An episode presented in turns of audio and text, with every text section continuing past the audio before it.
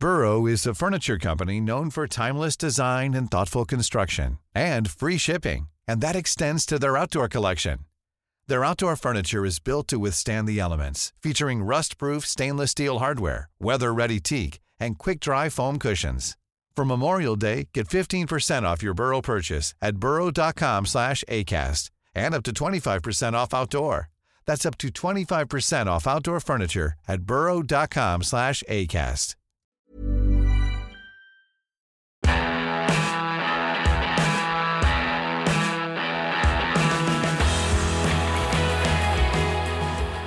Folge 169. Fußball ist mal wieder Geschichte, deswegen reden wir schon wieder drüber. Es hört einfach nicht Es auf. hört nicht auf. Eieiei, aber ich hoffe, ihr seid gut gelaunt. Ich hoffe, ihr seid auch gut versorgt. Ich sehe bei Hans, der Kaffee ist schon leer. Das Wasser ist halb, halb voll oder halb leer, ist die Frage. Ich wurde gerade eben mit einer gelben Karte bestraft, weil ich eine Pickelpause eingelegt habe. Ja, Insofern, ich habe hier schon sehr viel bei dir tr- trinken dürfen. Ja, aber deswegen mussten wir die Folge jetzt auch zwei Minuten später beginnen. Ja. Und das wird Olli gar nicht passen, denn der hat sie vorbereitet und das ist streng getaktet hier.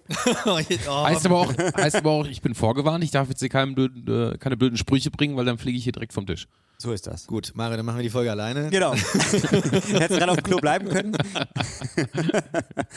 ja, Mensch, ey. Es ist ein Thema, über das ich mich halb freuen kann, muss ich ganz ehrlich sagen. Ich kann mich nämlich dunkel daran erinnern. Ähm, aus Fansicht erinnere mich äh, nicht gut daran. Aber es ist natürlich eine wahnsinnig kuriose Geschichte, die da passiert ist. Vor allem jetzt im Nachhinein, wenn man weiß, wie die Bundesliga sich danach entwickelt hat. Also irgendwie freut es mich jetzt schon darüber. Ja, es ist, äh, wir reden, ich, wir gehen direkt ins Thema. Ihr habt es eh bei Spotify und überall, Ja. wo ihr eure Podcasts hört, ja eh schon gesehen, ähm, worum es heute geht. Ähm, wir reden über die Saison 2006, 2007. Wer wurde damals Meister? Hans, ich gucke in deine Richtung. Der VfB Stuttgart. Richtig. Und warum reden wir darüber? Weil wir uns natürlich auch darüber Gedanken gemacht haben, Mensch, jetzt wird aktuell der FC Bayern immer Meister, mal mehr, mal weniger souverän. Es gab aber eine ganz geile Zeit, also das ist für Mario jetzt auch eine ganz geile Zeit, aber ähm, es gab mal eine ganz geile Zeit, wo innerhalb von sechs, sieben Saisons vier verschiedene Mannschaften Meister wurden.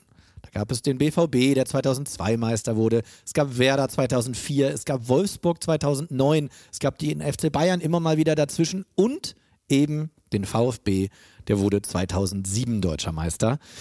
Und Krass eigentlich, weil es gab eine Zeit, klar, du hast es gerade schon gesagt, in Deutschland ist das alles anders, aber es gab eine Zeit in der Premier League vor allem, da war das ständig so. Ja. Die hatten einfach, früher waren es noch die Big Four, jetzt sind es irgendwie andere Mannschaften, ja, aber Big früher, Six, Big Seven, Big ja, Five. genau, die werden jetzt nicht alle Meister, aber früher war es wirklich, es war Manchester United, es war mal Arsenal, Liverpool wollte immer mal wieder, aber ist es dann doch nie geworden. Und dann war, kam plötzlich City dazu, dann war Chelsea so groß mit Abramovic auf einmal. Das war eine Zeit, auch ungefähr sogar die gleiche Zeit, wenn wir Mhm. um 2007 rumreden, wo sich das die ganze Zeit abgewechselt hat und deswegen hieß es immer, oh, der Premier League ist so spannend und so. Es war damals in der Bundesliga nicht viel anders. Das stimmt. Und ein Mann, der nicht nur in Stuttgart, sondern auch bei mir zum Beispiel für immer mit dieser Meisterschaft in Verbindung gebracht wird, der ist heute unser Gast. Timo Hildebrand, ehemaliger Nationaltorhüter und ja, einer der Meisterschaftshelden von 2007, Vizekapitän damals in der Truppe, 33 Saisonspiele gemacht. Wie viele Tore geschossen? Warte, null. Ah, hm. Egal. Erster, Lerneffekt. Ja, ja, stimmt. Genauso viele Tore wie Markus Babbel sehe ich gerade in der Saison. Markus Babbel nämlich auch in dieser Truppe. Das hatte ich Auch nicht mehr auf dem Schirm. ich. Ähm, denn die Stuttgarter Mannschaft, ähm, wir gehen jetzt mal den Kader durch, bevor wir in diese Saison reingehen. Mhm. Wir gehen mal in diesen Kader, den, wisst ihr noch, wer damals Trainer und Manager war? Also es waren zwei, Trainer und Manager. Armin Fee? War Trainer? Oh, Horst Held Manager. Richtig. Und die beiden waren noch gar nicht so lange beim VfB. Ähm, Horst Held hat ja ein paar Jahre vorher noch beim VfB gespielt. Eben zusammen mit Markus Babbel, so als die Veteranen. Und dann gab es ja die jungen Wilden, falls ihr euch erinnert. Es war drei, vier Jahre vorher erst mit Felix Magath als Coach. Da war dann eben jener Timo Hildebrand, Kevin Kurani. Lahm war ja auch mal ganz kurz dort. Ausgeliehen, ja. Ausgeliehen vom FC Bayern. Mario Gomez kam dann jetzt noch mit dazu. Alexander Chlepp. Genau, also es waren die jungen Welden, weil man auch kein Geld hatte beim VfB. Es war so ein bisschen aus der Not ähm, herausgeboren. Und diese jungen Wilden sind jetzt erwachsen geworden, sozusagen. Und wir gehen mal in den Kader rein und da werdet ihr merken, wow, das sind nicht nur ganz schön viele Spieler, die wir kennen, sondern, was ich so interessant finde, auch ganz schön viele Eigengewächse. In diesem Sommer kamen zur Mannschaft dazu Andy Beck, aus der Jugend, Serdar Taski aus der Jugend, Tobias Weiß aus der Jugend. Also es waren wirklich, naja, wir wissen es ja alle, der VfB hat eine gute Jugendarbeit und ähm, schafft es immer wieder, Sami Khedira, Mario Gomez, eben Spieler aus der Jugend, aus der zweiten Mannschaft, aus der Region ähm, zu den Profis hochzuziehen. Das ist heute ja noch so. Ich meine, wenn wir gucken, Serge Gnabry in der VfB-Jugend, Kimmich in der VfB-Jugend, Timo Werner in der VfB-Jugend. Also die Stuttgarter Nachwuchsarbeit sucht in Deutschland eigentlich, seinesgleichen. Und was mir jetzt als allererstes einfällt, auch wenn es wenig damit zu tun hat, wir wissen, dass Philipp Lahm dann da kurz war, aber eigentlich beim FC Bayern. Mario Gomez ist später auch zum FC Bayern. Ja. Und jetzt höre ich gerade Serdar Taski. Uh, Und ihr wisst, dass Serdar Taski, warum auch immer, Auch bei den Bayern auch irgendwann. noch, ja, ich wollte gerade sagen, bei der Bayern gespielt hat, aber es stimmt nicht, weil gespielt hat er nie, aber er war bei den Bayern. Unfassbar, ist mir jetzt gerade nochmal eingefallen. Aber bei den ersten beiden Namen, also Andy Beck Mhm. und äh, Tobias Weiß, beide sind danach bei Hoffenheim gelandet. Ja, ganz viele ähm, dieser wirklich guten Stuttgarter Spieler, ich meine Timo Hildebrand, ähm, da werden wir gleich mit ihm drüber sprechen, für den war das ja auch seine letzte Saison Ja. beim VfB. Der ist danach auch ähm, gewechselt zum FC Valencia in dem Fall. Äh, Mario Gomez ist später zu den Bayern gewechselt. Also es gibt wirklich, Kevin Kurani ist, der war in dieser Mannschaft ja gar nicht mehr dabei, ist dann aber vorher nämlich schon zu Schalke gewechselt. Also es ist wirklich sehr, sehr interessant. Ähm, gehen wir mal den Kader durch. Timo Hildebrand im Tor, ich habe es gesagt. Ansonsten in der Abwehr noch bekannte Spieler, Bubble, Beck, Arthur Boca, Mathieu Delpierre, könntet ihr noch Boca. kennen. Fernando Meira. Mathieu Depierre war, glaube ich, einer der schönsten Innenverteidiger der Liga, oder? Ja, lass das. ganz bestimmt, Hans, ganz Lass das bestimmt. Christian Wörns nicht hören. Aber dann haben wir noch Ludovic Magnin, den du noch kennst aus Bremen, ja. ähm, Hans. Roberto Hilbert kam von Greuther Fürth, Ja, hat, war Neuzugang, hat als ähm, Außenverteidiger, Schrägstrich, Mittelfeldspieler sieben Tore erzielt in der Saison, hat nicht nur viele Flanken geschlagen, sondern auch viele Tore erzielt. Serdar Taski haben wir schon angesprochen. Ähm, Im Mittelfeld Birovka, im Mittelfeld Antonio da Silva, Christian Gentner, Thomas Hitzelsberger, Sami Khedira, Pavel Pardo und im Angriff dann Mario Gomez, Kakao, Benny Laut, den hatte ich nicht mehr auf dem Schirm in der Hast Meisterschaftssaison. du, war da nicht Pardo und Osorio? Hast du Osorio auch schon gesagt? Oder Genau. kam- Hast du schon gesagt? Genau. Osorio und Pardo, zwei Mexikaner, die beide vor dieser Saison kamen. Und der Trainer Armin Fee erzählt uns jetzt mal, wie das kam. Alle die Spieler, die wir geholt haben, haben, haben dann auch äh, wirklich dazu beigetragen, dass die Mannschaft funktioniert hat. Ich habe ein Jahr vorher den Confed Cup äh, geschaut und äh, die Mexikaner haben mir gefallen und die beiden Spieler haben mir schon gefallen. Ich war ja nicht beim VfB Stuttgart zu, zu dem Zeitpunkt. Und wir haben genau auf diese Position was gesucht. Ja. Das Lustige war bei der Vorstellung, dann, äh, wenn wir die beiden vorgestellt hatten, hat Bardo ja als Ziel ausgegeben, dass wir zumindest Champions League kommen, was uns doch schon sehr verwundert hat, den Horst und mich. Armin Fee auch eine Lache wegen Kieslas. Ja, Fußball schauen äh, lohnt sich. Ja, Ja. richtig, richtig. Und das Hemd war nicht weit aufgeknöpft bei dem Interview. Überhaupt ne? nicht. Ähm, ja, und ganz interessant, ähm, er und Horst, also Horst Held, der Manager, war deshalb überrascht und haben große Augen gemacht, weil man Neunter wurde in der Vorsaison. Armin Fee kam im Laufe der Vorsaison ähm, und am Ende der Saison war man dann Neunter. Also ähm, ganz Deutschland hat nicht damit gerechnet, dass der VfB um die Meisterschaft spielt. Also das muss man auch mal sagen, ne? die Stuttgarter haben ein paar Jahre zuvor als junge Wilde auf sich aufmerksam gemacht, aus der Not geboren, ich habe es gesagt, aus Finanznot hat man vor allem auf die eigene Jugend gesetzt und war auch ganz gut, aber man wurde Neunter.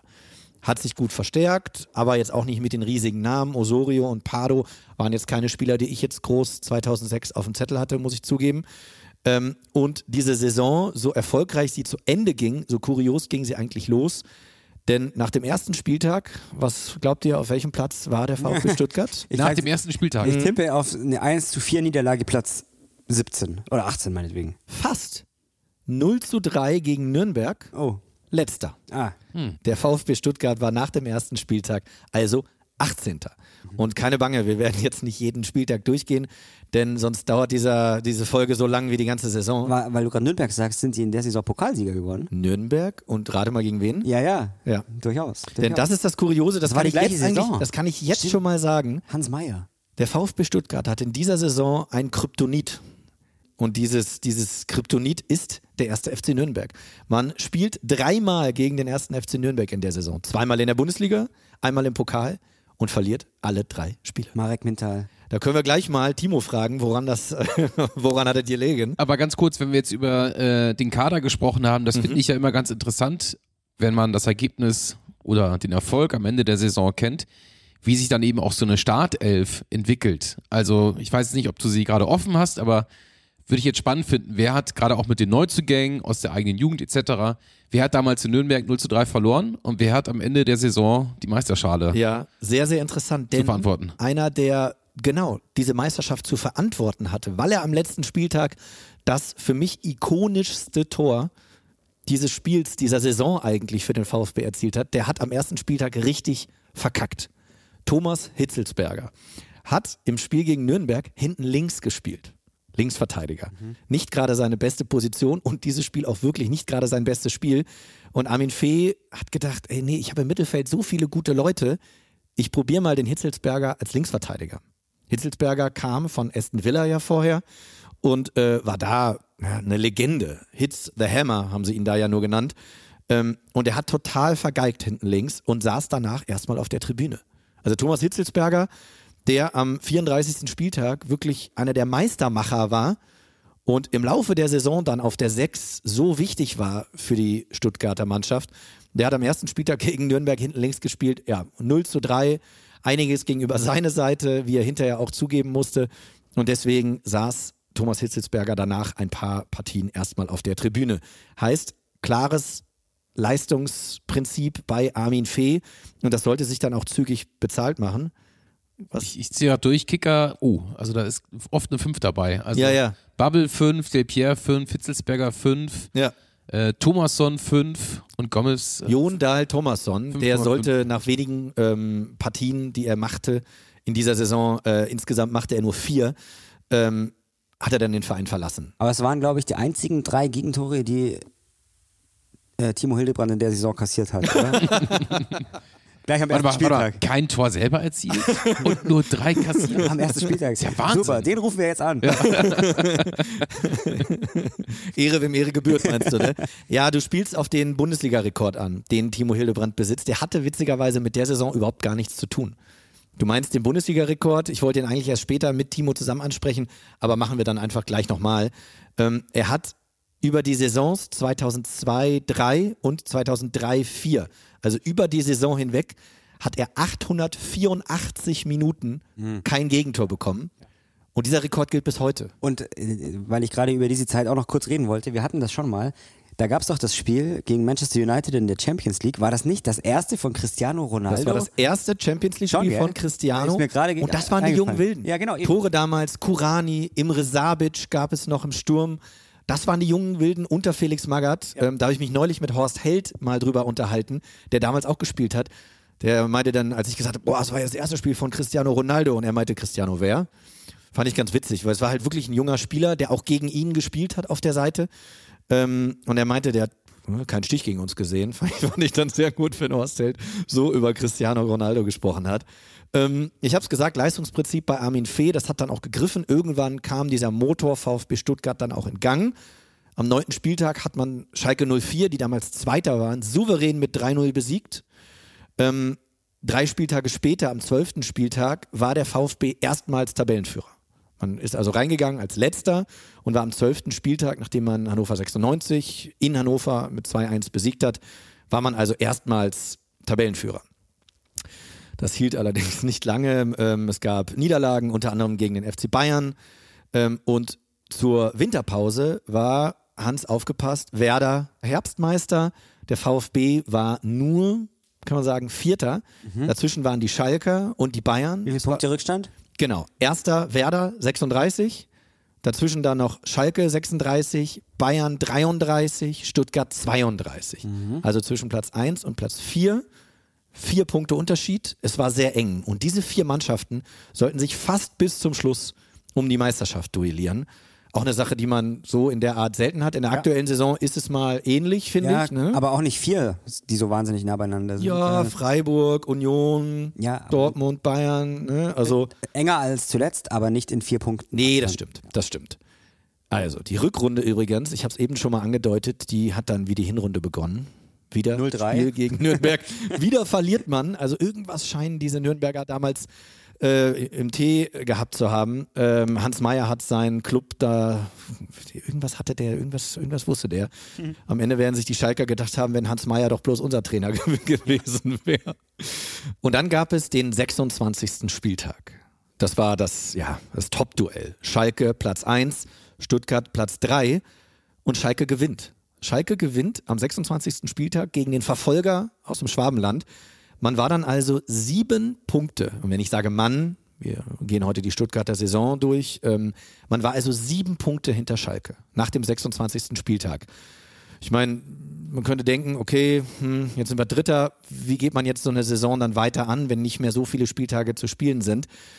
Es ging vor allem darum, Platz 3 zu verteidigen. Jetzt würde man aus heutiger Sicht denken, ja, aber warum? Platz 3, Platz 4 ist doch egal. Nein, damals war es so, und das ist wichtig für den Verlauf dieser Saison, Platz 1 und Platz 2 waren sicher in der Champions League.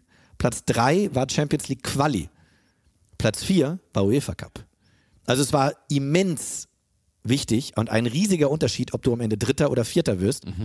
Mario, ich gucke in deine Richtung. Das könnte in dieser Saison für den FC Bayern vielleicht äh, ein böses Ende haben. Und auf den Fall hat ja auch keiner Bock, ne? Ja, genau. Und das kommt ja auch noch dazu. Diese Saison ist dann deutlich länger, weil du halt irgendwo nach Rumänien oder sonst wohin musst. Genau. Nichts gegen Rumänien, aber das sind ja dann nervige Auswärtsfahrten. Hätte auch Bulgarien sein können. Aber ich weiß, worauf du hinaus willst und irgendwann kann es passieren, dass wir vielleicht mal eine Folge machen über Getafe. Oh, ja, genau. Den FC Bayern. Ja. Das ist nämlich dann da. Äh, Da warst du auch schon im Stadion, oder? Ja, war ich beim Champions League Finale der Frauen. Siehst du. Was ich alles weiß. Wirklich, wirklich, wirklich. Und Ja. bitter für den VfB auch. Ähm, und das finde ich ganz interessant. Mario Gomez war damals bester Angreifer der Stuttgarter. Und in dieser wichtigen, kribbeligen Phase, 26. Spieltag, man verliert gegen Schalke, man verliert gegen den Tabellenführer, liegt jetzt sieben Punkte dahinter und ähm, hat nur zwei Punkte Vorsprung vor den Bayern hinter einem. Man muss also alles dafür geben, um wenigstens dann noch Dritter zu werden. Ist der beste Mann verletzt. Mario Gomez fällt aus, verletzungsbedingt. Das wusste man damals noch nicht, wie lange er ausfallen wird. Sieben Wochen. Ui. Der fällt sieben Wochen aus. Dein bester Stürmer. Die hatten natürlich noch mit Kakao und Benny Laut auch noch irgendwie ein, zwei Leute dahinter. Ähm, ich gucke gerade mal Marco Streller. Den hatten sie übrigens Ja, der auch. Schweizer. Fünf Saisontore von Marco Streller übrigens. Riesentyp. Riesentyp, ist genau. also sie hatten wirklich, eingewechselt worden. ja, genau. Sie hatten also mit Gomez und mit Laut und mit ähm, Streller auch wirklich so klassische Mittelstürmer, würde ich sagen. Kakao dann eher so der spielerische ringsrum, so der zweite Mann. So wie der FC Bayern heutzutage, oder? So Ja, genau. Viele klassische Mittelstürmer. Mhm, genau. Ähm, aber jetzt kommt's, ausgerechnet in dieser Phase. Du verlierst gegen den ersten, du verlierst deinen ersten Stürmer und ausgerechnet in dieser Phase startet eine absurde Serie. Denn dieses Spiel gegen Schalke, das sollte in dieser ganzen Bundesliga-Saison die letzte Niederlage bleiben. Es folgten nur noch Siege. Welcher Spieltag war es? Der 26. Boah. Danach haben die vom 27. bis zum 34. Spieltag alles gewonnen. Man hat Alemannia Aachen geschlagen. Ja, die waren damals noch, liebe Kinder, in der Bundesliga. Man hat den HSV geschlagen. Ja, die waren damals noch, liebe Kinder, in der Jetzt geht's Bundesliga. so weiter bis zu Und 34. man hat gegen Hannover 96 gewonnen. Ja, liebe Kinder, auch die waren damals noch in der Bundesliga. Dazwischen gab es sogar noch ein Pokal-Halbfinale gegen den VfL Wolfsburg. Die hat man eben auch mit 1 zu 0 geschlagen. ja, und auch die waren. äh, Damals noch im DFB-Pokal. Nein, also man war äh, frisch gebackener Pokalfinalist und hat dreimal in Folge gewonnen, nachdem man Mario Gomez und das Spiel gegen Schalke verloren hatte. Und dann gab es das Spiel gegen die Bayern. 30. Spieltag in Stuttgart, Stuttgart Dritter, Bayern Vierter. Es war quasi das Spiel um den Champions League Quali-Platz. Ich habe keine Ahnung mehr, wie es ausging. Pass auf, Platz 1, Schalke, 59 Punkte. Platz 2, Werder, 57 Punkte. Woll. Platz 3, Stuttgart, 55 Punkte. Platz 4, Bayern, 53 Punkte. Zwischen Rückstand. jeder Mannschaft zwei Punkte Unterschied. Der VfB gewinnt 2 zu 0 gegen die Bayern. Ähm, wir werden nicht viel über die Bayern reden, ähm, aber nach dieser 0 zu 2 Niederlage in Stuttgart wollen wir sie dann doch zumindest mal hören. was sich heute abgespielt hat, da muss ich also wirklich lang zurückdenken. Ich verstehe das einfach nicht. Ich verstehe nicht, wie, man, äh, wie wir so aufgetreten sind in der ersten Halbzeit. Obwohl wir hier die Möglichkeit hatten, äh, am VfB vorbeizuziehen. Ich glaube nicht nur, dass es am läuferischen Einsatz lag, sondern es lag einfach daran, dass doch eine gewisse Angst im Hinterkopf war, sich äh, zu blamieren und äh, den dritten Platz oder zweiten Platz nicht zu erreichen. Ja, es ist immer noch alles möglich, natürlich. Wir haben noch vier Spiele und wir dürfen natürlich nicht aufgeben, solange äh, es rechnerisch möglich ist, noch auf Platz äh, drei zu kommen. Aber jetzt nach diesem Auftritt habe ich auch keine Lust jetzt für irgendwelche Durchhalteparolen. Mein eins ist auch klar, äh, so wie wir hier heute aufgetreten sind in der ersten Halbzeit, das hat mit dem FC Bayern München nichts zu tun. Das könnte er aber auch als Sportvorstand oder als Vorstandsvorsitzender. Das, hat mit, äh, das ist nicht Bayern-like, würde man heute sagen. ja. Nun ja, ähm, Durchhalteparolen waren dann auch gar nicht mehr nötig, denn die Bayern patzten danach auch weiter. Ähm, Stuttgart nicht. Stuttgart verliert einfach nicht mehr. Stuttgart gewinnt gegen Gladbach, Stuttgart gewinnt gegen Mainz.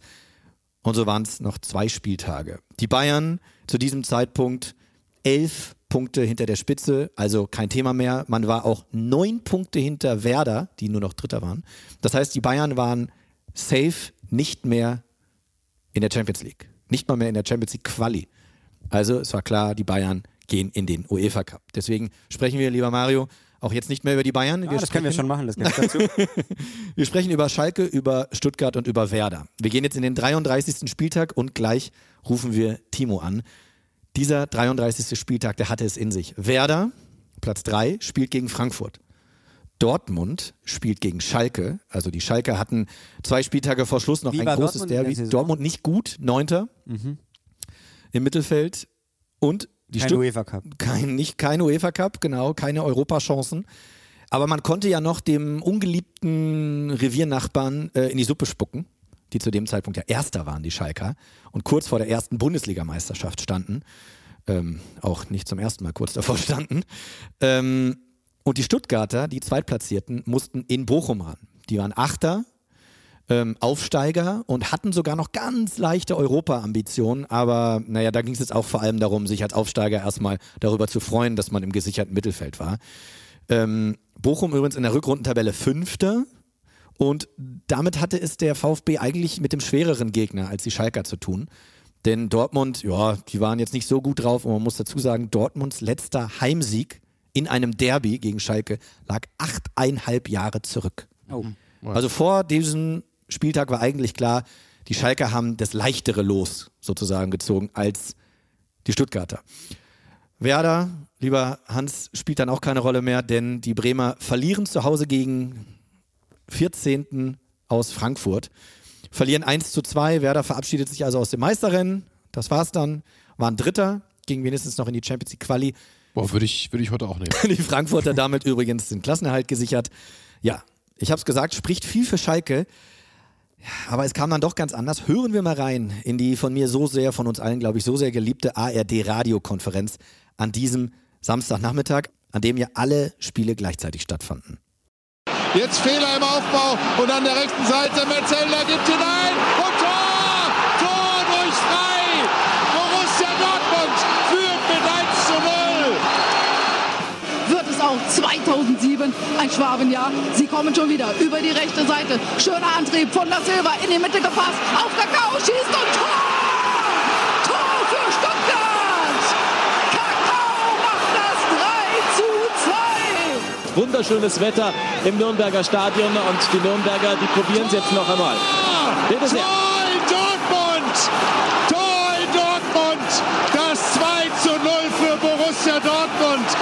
Ebi Smolarek hat's gemacht in der 85. Minute. Und das ist die Entscheidung. Die Nummer ist gelaufen. Manni Breukmann meinte damals die Nummer, meinte damals die Nummer zwischen Dortmund und Schalke. Die Dortmunder gewinnen 2 zu 0, Alex Frei 1 zu 0, Ebi Smolarek 2 zu 0. Und wenn er sagt, dieses Ding ist gelaufen, dann kann man auch sagen, das Ding ist auch zugunsten der Stuttgarter gelaufen, denn man gewinnt 3 zu 2 in Bochum. Also über Ebi Smolarek machen wir auch mal eine Legendenfolge, ne? Ja. Und ich habe es gesagt, Freud und Leid äh, gibt es ja diesen Satz, ne, liegen so nah beieinander, in dem Fall also äh, Luftlinie 15 Kilometer, das eine in Bochum, das andere in Dortmund. Ausgerechnet der BVB wird also zum Spielverderber, fast hätte Bochum da aushelfen können. Der VfL ging schon in der vierten Minute in Führung. Thomas Hitzelsberger, der dann auch endlich wieder mitspielen durfte, nachdem Armin Fee ihn ja zu Saisonbeginn dann äh, auf die Tribüne verbannt hatte. Der macht das 1 zu 1. Dann wieder Bochum, Marcel Maltritz, noch so ein schöner Bundesliganame, hm. kann kurz vor der Pause das 2 zu 1 erzielen. Dann Mario Gomez wird eingewechselt nach sieben Wochen Pause. War wieder fit. Wird eingewechselt und sieben Minuten später erzielt er das 2 zu 2, den Ausgleich. Und dann kommt Kakao zehn Minuten später und erzielt das 3 zu 2. Wir haben es gerade von Sabine Töpperwien gehört. Die Tore für den VfB, also Hitzelsberger, Gomez, Kakao. Ich verbinde irgendwie mit diesem Spiel einen ganz anderen Stuttgarter. Ähm, und den holen wir jetzt mal dazu. Ich habe es gerade gesagt, ich verbinde mit diesem Spiel für immer Timo Hildebrand, denn ich nehme euch hier mal ganz kurz mit. 87. Minute im Bochumer Ruhrstadion. Der VfL im Angriff über links. Der Ball kommt in die Mitte, da steht Christoph Dabrowski völlig blank, vier Meter, drei Meter vorm Tor, aber einer hatte eben etwas dagegen und hielt so den 3 zu 2 Sieg fest. Ja, über 300 Bundesligaspiele, sieben Länderspiele gemacht und einer der ganz großen Helden von 2007 für den VfB Stuttgart. Und jetzt hier bei Nachholspiel. Hallo Timo Hildebrand. Servus, grüße euch drei. Timo, ähm, diese Serie in der Rückrunde, wir haben eben gerade drüber gesprochen, die war ja der absolute Wahnsinn. Nach dem 26. Spieltag jedes Spiel gewonnen. Wann war denn für dich der Moment, wo du mal so in der Kabine oder zu Hause oder auf dem Trainingsplatz dachtest, oh weia, äh, wir können ja echt Meister werden? Es war tatsächlich erst ähm, so wirklich nach dem Bochum-Spiel. Wir haben uns wirklich echt darauf fokussiert, ähm, von Spiel zu Spiel zu denken. Das war auch immer ähm, Armin Fee sein Credo, einfach nicht so weit in die Zukunft zu blicken. Und es hat uns eigentlich gut getan. Irgendwann waren wir immer so, okay, UEFA Cup haben wir irgendwie sicher. Dann haben wir an die, irgendwie an die Champions League angeklopft. Und echt so am zweitletzten Spieltag war dann klar, okay, wir sind echt auf dem ersten Tabellenplatz. Und das war schon irgendwie echt verrückt. Ja, apropos verrückt, äh, diese Parade von dir, ich habe sie gerade angesprochen, wir werden die natürlich auch noch auf nachholspiel.de verlinken, dieses Video. Ich habe nicht viel Material leider finden können, aber das, was ich gefunden habe, äh, Wahnsinn, dein Jubel danach, äh, der grenzt schon fast an den Jubel äh, nach dem 34. Spieltag. Und du hast gerade Armin Fee angesprochen. Hören wir mal rein, wann er das erste Mal an die Meisterschaft geglaubt hat. Und ich sage mal so, äh, ihr beide seid euch da sehr ähnlich. Am Schluss war es natürlich so, dass wir dann äh, die Möglichkeit gesehen haben, vielleicht noch Erster zu werden. Und das äh, wollen wir dann natürlich auch erreichen. Aber das war dann erst, sage ich, vor dem Bochum-Spiel, weil wir ja erfahren haben von den Kollegen vom, vom SWR, dass äh, die beim WDR eine große Meisterschaftsfeier planen, weil wir die gewonnen hätten in Dortmund und wir verloren hätten in, in Bochum, dann wären sie Meister gewesen. Und jetzt haben die auch schon geplant, die haben praktisch eine Meisterfeier geplant. Und dann haben der Horst Held und, und ich gesagt, also das, das geht ja gar nicht. Ne? Also wir waren dankbar, dass die uns den Tipp gegeben haben vom SWR. Und dann haben wir überall Plakate ausgegeben, also mit uns nicht. Also die werden heute kein deutscher Meister auf jeden Fall. Wir gewinnen das Spiel in Bochum. Und als wir das Spiel gewonnen haben in Bochum, waren wir dann Erster. Ja, Timo, der Unterschied zwischen dem Gejagten und dem Jäger ist ja, glaube ich, psychologisch schon sehr, sehr groß. Ähm, wir haben hier vor ein paar, ja, muss man schon fast sagen, vor ein paar Jahren mal mit Torben Hoffmann gesessen, der damals mit Leverkusen in Unterhaching gespielt hat am letzten Spieltag. Mhm. Und da hatten Unentschieden hätte den Leverkusen dann gereicht, um Meister zu werden. Und dann gab es dieses frühe Eigentor von Michael Ballack, wir erinnern uns alle, und da ging bei denen so ein bisschen die Flatter los. Wie, was war damals bei euch in der Kabine vor eurem letzten Spieltag? Es geht, das, es geht gegen Cottbus in Stuttgart. Was war da los? War da mehr so dieses, ey, jetzt noch ein Ding gewinnen, dann sind wir hier Meister? Oder ging da eine Panik los? Wie müssen wir uns das vorstellen?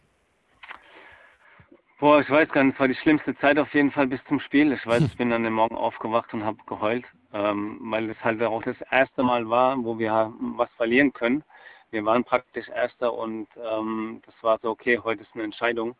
Ähm, heute ist entweder oder. Und ähm, der Glaube war immer so groß, weil wir waren ja auch in dem letzten Spiel hinten gegen Cottbus und Schalke hat irgendwie 2, 2 zu 0 geführt. Da war mal kurz so ähm, Nervenflattern, aber irgendwie hatten wir die ganze Saison so eine mentale Stärke und ich glaube, das war halt auch das Ausschlaggebende mit Leverkusen gegen Unterhaching, wir sind immer wieder zurückgekommen. Ich erinnere mich, in Bochum haben wir auch zweimal hinten gelegen und haben immer die Spiele wieder gedreht. Und das war echt eine große Stärke von uns in der, äh, in der meisten Saison. Ähm, Timo, man muss ja auch dazu sagen, es hat jetzt auch nicht gerade geholfen, was in Stuttgart los war. Ich habe Bilder gesehen, Public Viewing auf dem Schlossplatz in Stuttgart, äh, 50.000 Menschen. Das hat ja nicht gerade dazu beigetragen, bei dir, bei euch irgendwie den Druck kleiner zu machen.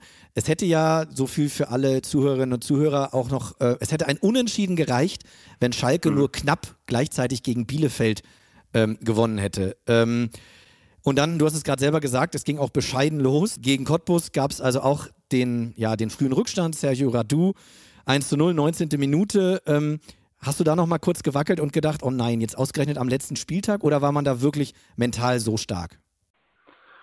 Ja, wie gesagt, ähm, irgendwie haben wir immer an uns geglaubt in, der Saison und auch beim letzten Spiel. Ähm, das, das Stadion, die ganze Energie war so positiv geladen irgendwie und ähm, wir haben einfach an uns geglaubt und wussten, okay, das Spiel geht noch 70 Minuten und wir machen unsere Tore und von daher haben wir immer an uns, also ja, wir waren einfach mental so stark und haben gewusst, okay, wir drehen das Spiel noch. Timo, wir haben jetzt den Kader von damals schon beleuchtet und weil du eben auch sagtest, auf einmal hatten wir was zu verlieren, gerade du als Torwart musst ja dann auch äh, die Sicherheit ausstrahlen, aber nimm uns mal mit auf den Platz, wie war denn da so die Verteilung der Verantwortung? Also gab es dann auch wirklich Akteure, du wahrscheinlich auch, die dann auch in dieser Zeit extrem über sich hinauswachsen mussten? Ja, ich glaube, wir hatten eine super Mischung in diesem Jahr. Also gerade auch mit ähm, Glücksgriffen in, mit Neuverpflichtungen von den zwei Mexikanern, die echt eine super positive Stimmung in die Mannschaft reingebracht haben. Ähm, mir fällt Lude Monnier ein, der super ähm, lustig war, aber einfach auch dann in den Momenten da war, wo es drauf ankam. Ähm, wir hatten wirklich eine richtig gute äh, äh, Verbindung und Teamgeist in der Mannschaft und klar, ein Torwart muss eigentlich immer dirigieren von hinten und ist eigentlich immer so, wenn dann eine stabile Säule oder soll er zumindest sein. Ähm, und es war ja über Jahre dann schon auch beim VfB in eine Führungsfigur, äh, in eine Führungsrolle reingewachsen. Von daher glaube ich, hatten wir insgesamt ähm, eine richtig gute Mischung ähm, in der Truppe. Ähm, auch mit Mario vorne und Semi, die auch dann äh, relativ jung noch waren. Ähm, ja, das war eigentlich echt so ein, ein gutes Gemisch an guten Charakteren. Timo, du hast gerade gesagt, ihr habt ja dann auch noch 70 Minuten Zeit gehabt gegen Cottbus, um zurückzuschlagen. Ähm, ihr habt relativ zügig auch zurückgeschlagen. Ich kann ja jetzt die Zuhörerinnen und Zuhörer nochmal mitnehmen. Ähm, Ecke von der rechten Seite, der von dir gerade angesprochene, einer der neuen Mexikaner, Pavel Pardo, steht bereit. Und das war, wenn man zumindest dem Torschützen Glauben schenken mag, keine ganz so unbekannte Situation. Da wurde ich auch oft gefragt, habt ihr es einstudiert? Und es war in der Tat so. Wir haben immer am Pferd auch gesagt, dass wir das üben. Pavel schlägt sie rein. Ich bin erstmal so etwas unbeteiligt, näher an der Mittellinie als am 16er. Und erst in den letzten paar Sekunden gehe ich dann zum 16er und dass mich halt keiner deckt. Und an dem Tag, dass es so eintrifft, das ist halt genau das, was man sich immer wünscht. Davor hat es nie geklappt, danach nicht mehr. Aber an dem Tag war es soweit. Bisher hat er ihn zu kurz geschossen. Jetzt müsste der Ball endlich noch einmal hereinkommen. Jetzt kommt er weit nach hinten auf Hitzelsberger!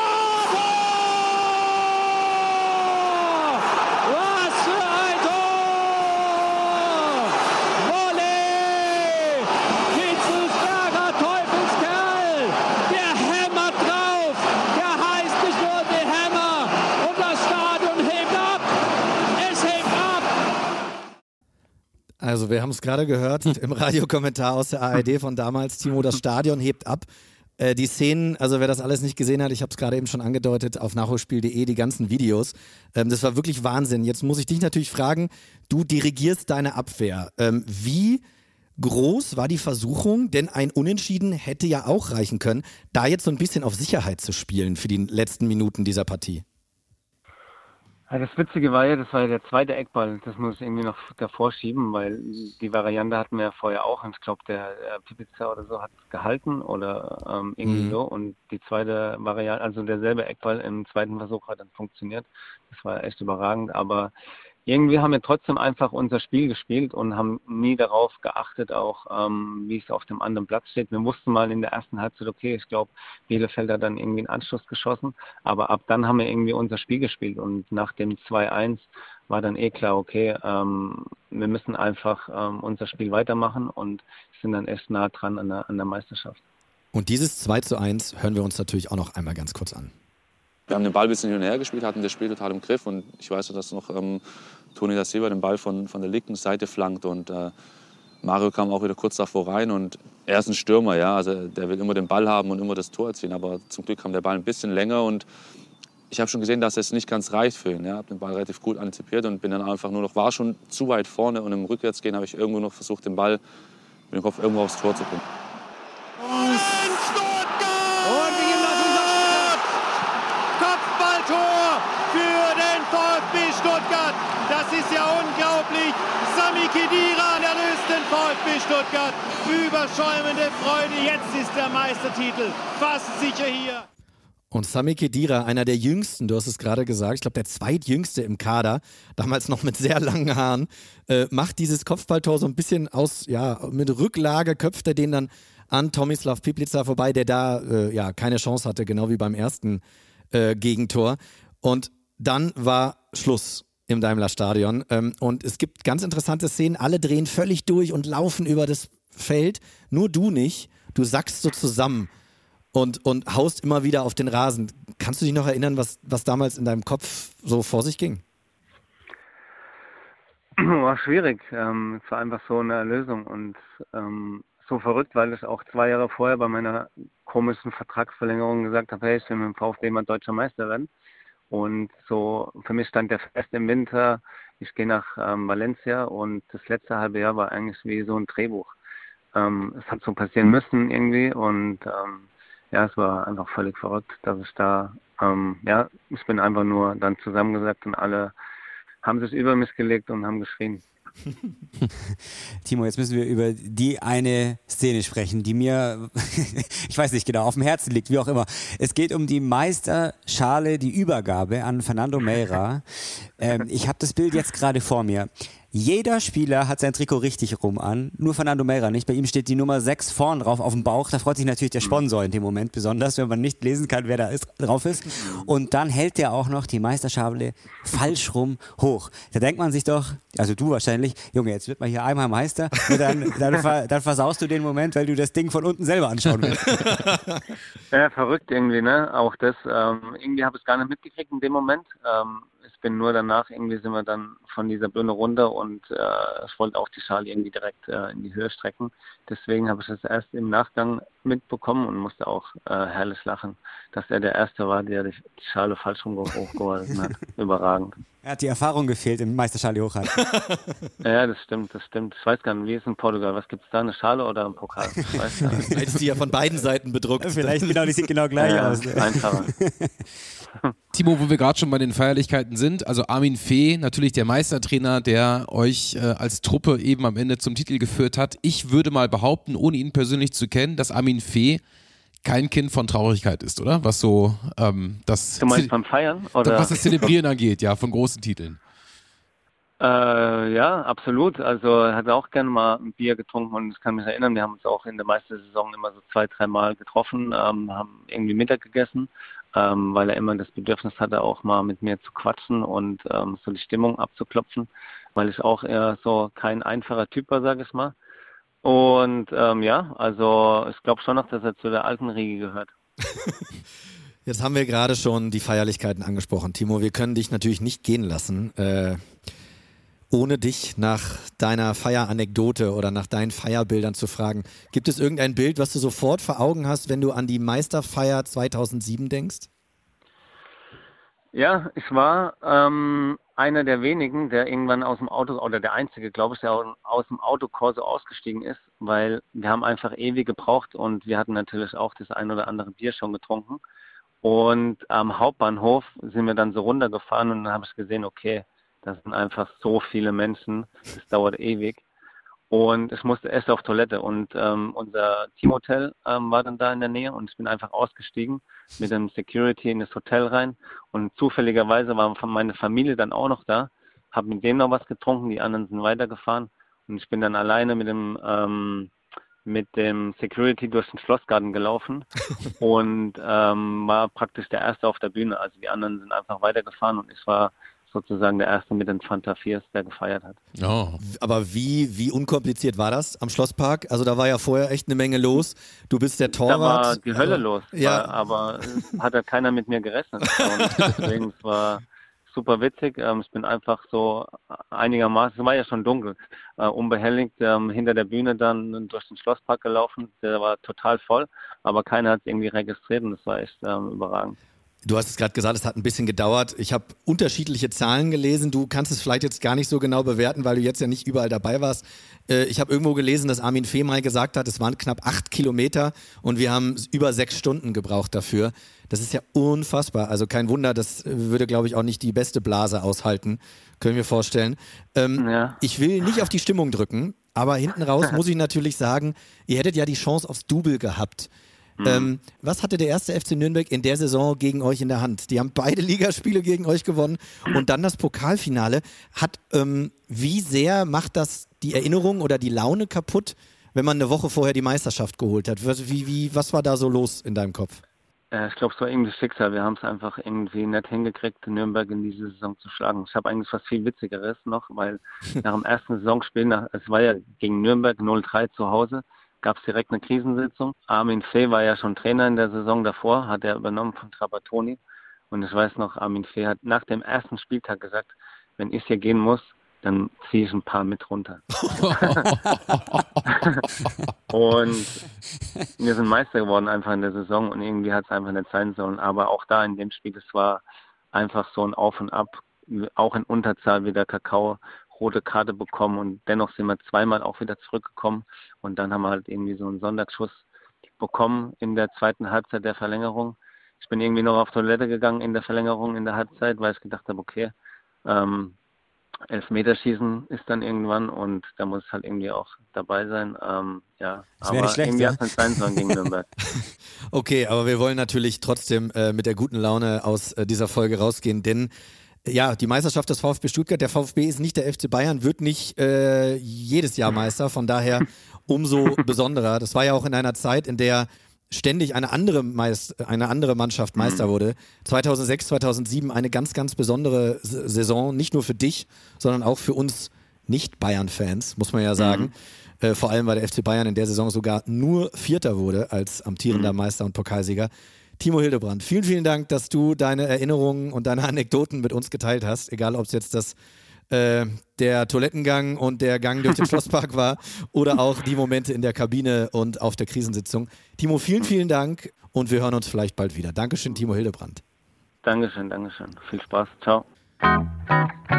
Timo Hildebrand, einer der Helden von 2007. Ich habe jetzt noch einen sehr unterhaltsamen O-Ton. Ich wollte ihm den nicht vorspielen, weil da steckt auch ein bisschen Politik mit drin. Und ähm, da will ich jetzt, da wollte ich jetzt Timo nicht irgendwie in die Bredouille bringen. Denn auf der Meisterfeier hinterher, da will natürlich jeder sich mit dem Meister schmücken. Das kennen wir ja hier in München auch, das kennen wir in anderen Städten auch. Günther Oettinger. Was uh. da will ich gerade denken muss. Eintracht Frankfurt. Du meinst den Frankfurter Bürgermeister, der sich ja, den Europa League-Titel äh, unter die Nase äh, unter in, in ich meine, loslassen ich meine wollte. den komischen Steak-Typen mit seinem Salz. Ja, der, oh, ja. der bei der Fußball-WM ja. dann plötzlich neben jedem Argentinier stehen musste und die nur so geschaut haben.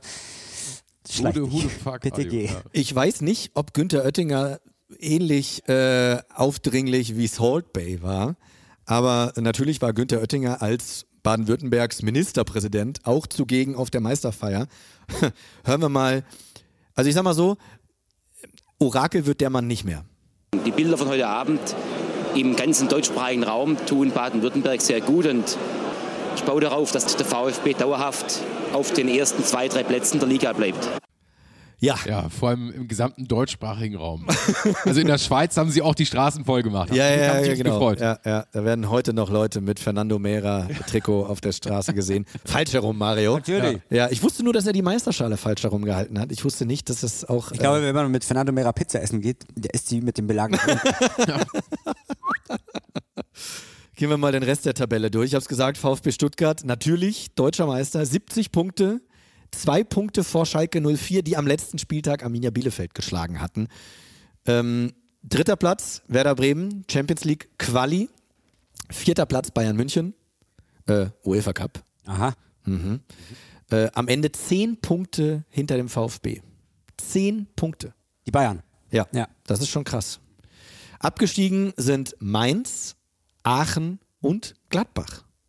Gladbach am Ende elf Punkte Rückstand aufs rettende Ufer gehabt. Da gab es auch noch keine Relegation, gell? Da gab es keine Relegation, genau. Deswegen drei Absteiger direkt. Mainz, Aachen als Aufsteiger gleich wieder runter und Borussia Mönchen. Gladbach. Gladbach eigentlich, ich gucke mal gerade, ich glaube ab dem 22. Spieltag letzter, also da ging überhaupt gar nichts. Und der VfB war nur eins, zwei, drei Spieltage Tabellenführer. Die waren am 12. Spieltag erster, am 33. und am 34. Ja. Ist das, also das ist doch verrückt. Werder deutlich häufiger, Schalke fast die komplette Rückrunde auf Platz 1 gewesen. Aber äh, wie heißt das? Am Ende kackt die Ente. Ähm, Und wenn man sich mal anschaut, was auch aus den Persönlichkeiten auf dem Platz dann auch später geworden ist. Also Timo hat ja dann äh, natürlich beim FC Valencia äh, noch Erfolg gehabt, aber Pokalsieger geworden, genau. dann äh, Sami Khedira, äh, 2014 äh, Weltmeister geworden, eine Riesenkarriere bei Real Madrid hingelegt. Also ich will damit sagen, so eine Saison macht natürlich auch was mit dir als Persönlichkeit. Thomas Hitzelsberger, ne? beim VfB später Boss geworden. Ja. Markus Babbel später VfB-Trainer gewesen. Also wir haben ja nun wirklich ein paar Leute. Roberto Hilbert auch ewig lange noch erste und zweite Liga gespielt. Serdar Taski, Nationalspieler geworden. Äh, Mario Gomez, Kakao. Äh, Und Armin Fee am Ende natürlich auch den Marktwert gut nach oben geschossen. Ist ja, auch, genau. ist ja danach auch immer wieder in der Bundesliga aufgetaucht als Trainer. Ich vermisse, ich will jetzt nicht sagen, dass ich Armin Fee vermisse, aber so diese, diese Art, die er so an den Tag gelegt hat, also auch Mhm. was Timo uns gerade erzählt hat, ähm, nach der ersten Krisensitzung, ähm, ich ziehe ein paar Leute hier mit runter. was natürlich auch eine Aussage ist. Was für ein Satz. Ja, aber nicht nur beim Feiern, alte Schule, der ist auch beim Tra Ja, Trainer da man, sein. muss, man, muss ja, man muss ja immer aufpassen im Fußball mit alter Schule und so weiter. Vieles ist ja dann doch auch ähm, so ein bisschen aus der Zeit gefallen. Aber Armin Fee ist natürlich auch, wenn er mal im Doppelpass sitzt, auch ein Gesprächsgast, dem man ähm, grundsätzlich gerne zuhört, weil natürlich so eine Saison, die am Ende auch irgendwo eine, ähm, ja, einen Kredit gibt und du auch irgendwo aus Erfahrung heraus äh, so ein paar Dinge ganz gut einordnen kannst. Aber normalerweise würde man denken, es, erster Spieltag ging in die Hose, wie kriege ich jetzt die Mannschaft auf meine Seite? Mhm. Ah, ich überlege mir jetzt mal, was kommt, wir müssen die irgendwie aufmuntern. Ich habe eine Idee. Also, wir machen das folgendermaßen. Ich gehe jetzt dahin und rufe eine, berufe eine Krisensitzung ein und dann sage ich denen, also, wenn das so weitergeht und ich entlassen werde, dann nehme ich euch alle mit in die Scheiße. Ja. ja, genau, das ist doch pädagogisch einwandfrei. So würde ich es machen. Ganz alte Das machen wir, genau, das ist der Plan. So, ein letzter Fakt, den hatte ich kurz vergessen. Christian Gentner, Meister geworden mit dem VfB. VfB ja absoluter Überraschungsmeister. Niemand hat damit gerechnet. Christian Gentner wechselt kurze Zeit später zum VfL Wolfsburg und wird 2009 wieder Überraschungsmeister. Diesmal mit dem VfL Wolfsburg. Wie verrückt ist das? Wer ist in den vergangenen zwei Jahrzehnten, drei Jahrzehnten zweimal Meister geworden mit unterschiedlichen Mannschaften und Ja. keine davon war der FC Bayern. Ja, das ist wirklich. Das ist doch total verrückt. Das ist wirklich so ein Fakt, der, finde ich, hinten raus nochmal ganz schön klingelt. Antonio da Silva übrigens ähnlich. Wird hier Meister mit dem VfB Stuttgart Ja. und später noch mit Borussia Ich wollte gerade Dortmund. sagen, es kann nur, wenn es noch einen gibt, ein anderer sein, der es mit Dortmund geschafft hat. Ja, aber das fand ich so witzig. Weder Dortmund noch Bayern. Gentner wird erst mit dem VfB und dann mit dem VfL deutscher Meister. Oder gab es irgendeinen, der von Wolfsburg zu Dortmund ist, weil die 2009 und dann Dortmund doch 11 und 12? Gab es da einen, der da noch rübergegangen ist? Äh, habe ich jetzt gerade nicht, habe ich jetzt gerade nicht vor Augen, ehrlich gesagt. Äh, nee, nee. Also das fand ich wirklich Christian Gentner. Klimowitz. Ja, oh Gott, nee. Hat er nicht für Dortmund gespielt? Ja, hat er, aber das war in der Thomas. Doll-Phase. Ja, Das war nicht. schon, Ja. Aber schön, ich mag diese Folgen, wo wir durch eine ganze Saison fliegen. Du hast ja anfangs auch gesagt, wir können jetzt nicht jeden Spieltag äh, beleuchten, aber dass du natürlich dann auch mit einem Zeitzeugen, also Timo Hildebrand in dem Fall, auch mal so ein bisschen diese Entwicklung auch mal irgendwie dir vor Augen führst. Ähm, jetzt haben wir von Armin Fee schon einen legendären Satz gehört, aber natürlich auch diese Drucksituation gegen Bochum schon, aber dann auch gegen Cottbus. Du rechnest nicht damit am Anfang der Saison, dass du Meisterschaftskandidat bist. Auf einmal hast du Europa sicher. Auch das kann ja Leute so ein bisschen auch abheben lassen. Oder satt werden lassen. So, und dann denkst du dir, boah, krass, jetzt äh, haben wir hier irgendwie auch noch einen Rückstand. Und irgendwie müssen wir das jetzt, irgendwie müssen wir jetzt hier gucken, dass wir das große Wunder am Ende auch eintüten. Ähm, schöne, also wirklich eine schöne ähm, Fahrt hier durch, durch eine, eine komplette Bundesliga-Saison und dass am Ende auch noch äh, der Spieler dann die Meisterschale falsch rum hochhält. Ja, es Ja. war wirklich ein, es war ein Auf und Ab, äh, vor allem für den VfB. Und das hat man dann auch gemerkt. Genau, letzten Spieltag war Fernando Mera völlig, völlig durch den Wind. Ja. Das war cool, dass Timo A Zeit hatte für uns und B auch so ein paar Anekdoten mit uns geteilt hat. Denn so wird so eine Saison natürlich auch nochmal ein bisschen lebhafter, wenn man auch so einen kleinen Blick zumindest hinter die Kulissen ähm, wagen kann und dann mit auf eine Krisensitzung genommen werden kann. Das ist dann schon echt schön. Ja, vielen, vielen Dank, Olli. Folge 169, ja, kein Ding, dafür nicht, ne? Ja. Nächste Woche äh, 170. Hans, die Folge bereitest du vor. Willst du schon einen kleinen Tipp geben? Oder? Ja, ich sag mal so, es gibt nur einen Rudi Völler.